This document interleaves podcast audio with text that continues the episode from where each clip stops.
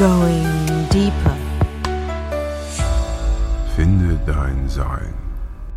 Weihnachten macht was mit uns. Es erinnert uns an unsere eigene Sehnsucht nach Liebe und Geborgenheit, nach Familie und einem Nest. Wenn wir Glück haben, ist unsere Familie intakt. Auf dem Weg nach Hause singen wir Driving Home for Christmas und spüren diese wohlige Vorfreude auf Tannenduft, Zimt und Lebkuchen. Die Kerzen leuchten, das Glöckchen bimmelt, das Christkind kommt oder in unseren modernen Zeiten auch der Weihnachtsmann mit Rudolf im Gepäck. Wenn wir Pech haben, graut uns vor den nassen Küssen von Tante Gertraud, vor dem weinseligen, salbungsvollen Gelaber von Onkel Heinz, der mal wieder mit Papa zu streiten anfängt. Wir wissen, dann wird auch Mama weinerlich und fühlt sich unverstanden, auch weil wir wieder mal vergessen haben, ihre Weihnachtsgans in den höchsten Tönen zu loben. Wir sitzen da und sagen zu uns, früher war alles besser. Ja, früher waren wir Kinder und im besten Fall hatten wir Eltern, die dafür sorgten, dass wir uns geborgen und geliebt fühlen. Heute sind wir erwachsen, umsorgen vielleicht selbst eine Familie, fühlen uns womöglich selbst unverstanden, weil unsere Weihnachtsgans nicht in den höchsten Tönen gelobt wurde, und plötzlich fühlen wir uns einsam. Und wir wissen, dass es an keinem Tag so viele familiäre Konflikte gibt wie am heiligen Abend. Die Singles werden sagen, echt? Du fühlst dich einsam? Sei froh, dass du eine Familie hast. Verständlicherweise wird den Einsamen unter uns ihr Alleinsein an diesen Tagen noch mehr bewusst. Vielen von ihnen graut vor den Tagen, da hilft auch nicht das Wissen, dass Weihnachten auch mit Familie eine Herausforderung sein kann. Man kann sich also auch im familiären Kreis sehr, sehr einsam fühlen, denn das, wonach sich Menschen eigentlich sehnen, wird nicht automatisch befriedigt, nur weil man ein so emotional besetztes Familienfest feiert. Ich glaube, das Thema, das wir an Weihnachten in komprimierter Form erleben, ist das Thema, woran die ganze Welt ganz allgemein krankt. Viele von uns fühlen sich getrennt, ausgeschlossen, unverstanden, einsam und vor allem ungeliebt, unabhängig von den äußeren Umständen, also ob wir zum Beispiel in einer Partnerschaft leben, ob wir Familie haben oder nicht. Ich wage zu behaupten, dass es aber grundsätzlich noch um viel mehr geht als um das Erleben der Getrenntheit von unseren Mitmenschen. Viele von uns haben sogar den Bezug zu sich selbst verloren. Wir haben Angst zu fühlen, was wir fühlen. Wir lenken uns lieber ab mit allem Möglichen. Fernsehen, Internet, Handy, Arbeit, jede exzessive Form von Sucht. Man kann quasi fast alles dafür hernehmen. Sport, Sex, Seminare besuchen, selbst die spirituelle Suche kann zur Sucht werden. Hauptsache, wir fühlen scheinbar die Angst und den Schmerz nicht. Irgendwo ist da die tiefe Furcht zu sterben, wenn wir uns mit unserer eigenen Einsamkeit beschäftigen, mit unseren Ängsten, unseren Traumata und so weiter. Also lenken wir uns lieber ab. Und es geht noch weiter. Oft fühlen wir uns nicht nur getrennt von anderen Menschen und uns selbst, viele von uns wurden noch dazu spirituell verkorkst durch die gängigen Religionen und ihre Dogmen. Der Begriff Gott ist manchmal sogar irgendwie negativ besetzt.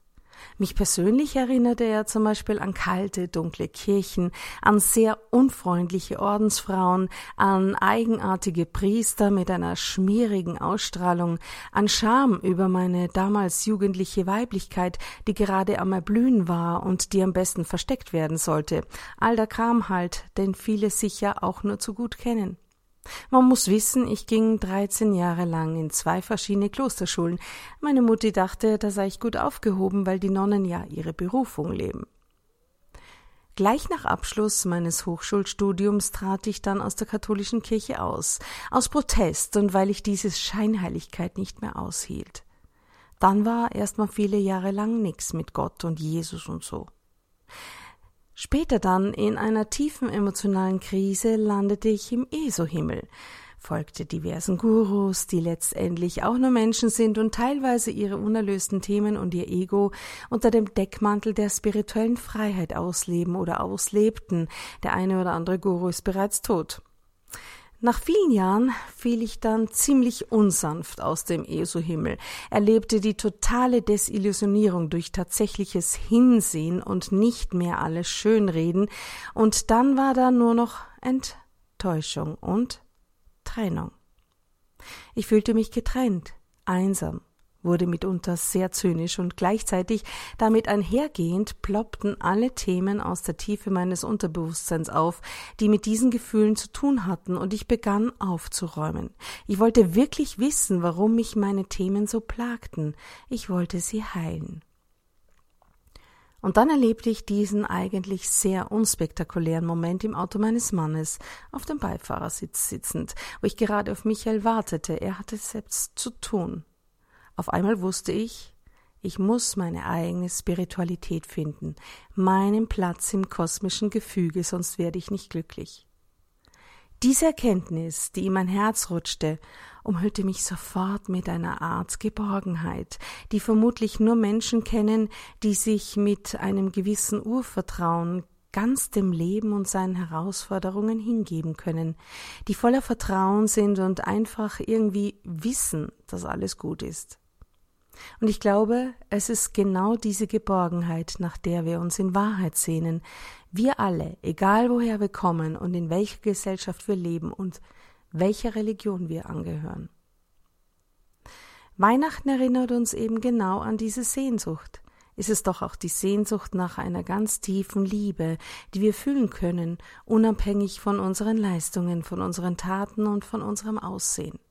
Es ist eine Liebe, die nach beiden Seiten wirkt. Wir senden sie im besten Falle aus und das Gesetz der Resonanz sorgt dafür, dass wir sie auch empfangen dürfen. Das wäre die richtige Reihenfolge. Und ich glaube, an Weihnachten geht es genau um diese Liebe, die mit Urvertrauen einhergeht. Ich kenne so viele Menschen, die sagen, sie glauben an nichts, an keinen Gott, oder sie sagen schwammig, sie glauben an Schicksal, oder ja, vielleicht gibt's ja irgendwas da draußen. Ich persönlich glaube an eine höhere Macht. Und wenn man sich auf diese Frage mal wirklich tief einlässt und sich zum Beispiel einfach nur auf den eigenen Körper einlässt, sich fragt, wer oder was lässt eigentlich mein Herz schlagen oder wer oder was bestimmt, wann es aufhört zu schlagen, dann lässt einen die Frage nicht mehr los. Mir zumindest ging es so. Ich kann oft nur staunen über die Perfektion, die sich in so vielen kleinen Dingen zeigt. Setz dich einfach mal vor eine Sonnenblume und betrachte sie, oder eine Rose. Welche Eleganz, welche Ordnung, was für ein Wunder. Allein die heilige Geometrie, die von der göttlichen Harmonie zeugt, ausgerichtet an der Fibonacci-Folge. Was für ein Wunder. Selbst unser Körper ist danach ausgerichtet. Und das soll alles Zufall sein? Oder wenn du mal über die Entstehung des Lebens nachdenkst, Woher weiß eine Zelle, dass sie eine Leberzelle wird und keine Gehirnzelle? Wer bestimmt das? Die Evolution, sagen dann die, die den Glauben an eine höhere Macht belächeln. Ja, aber warum? Die Frage kann dir niemand mit hundertprozentiger Sicherheit beantworten, bekommt man dann zu hören, selbst von der eigenen inneren Stimme von diesem Kritiker. Stimmt. Dennoch lohnt es sich, mal über all diese Fragen nachzudenken. Mich persönlich haben sie dazu gebracht, meine eigenen Antworten zu finden. Und eine davon ist, es muss eine höhere Macht geben. Anders macht das alles hier gar keinen Sinn. Ich persönlich frage mich dann eher, wie kann man nicht an eine höhere Macht glauben? Auch wenn man Anhänger der Wissenschaft ist, gerade die Quantenphysik spricht ja mittlerweile vom Quantenfeld, das uns alle durchdringt, das uns alle verbindet. Also selbst die Wissenschaft ist mittlerweile so weit anzuerkennen, dass es da sowas wie eine höhere Intelligenz geben muss. Wir feiern Weihnachten. Wir feiern die Geburt des Jesukindes. Selbst die, die sagen, sie glauben an nichts, feiern. Viele wissen noch nicht mal, dass es sich beim Weihnachtsfest ursprünglich um ein heidnisches Fest handelt. Es geht um die Wiedergeburt des Lichts.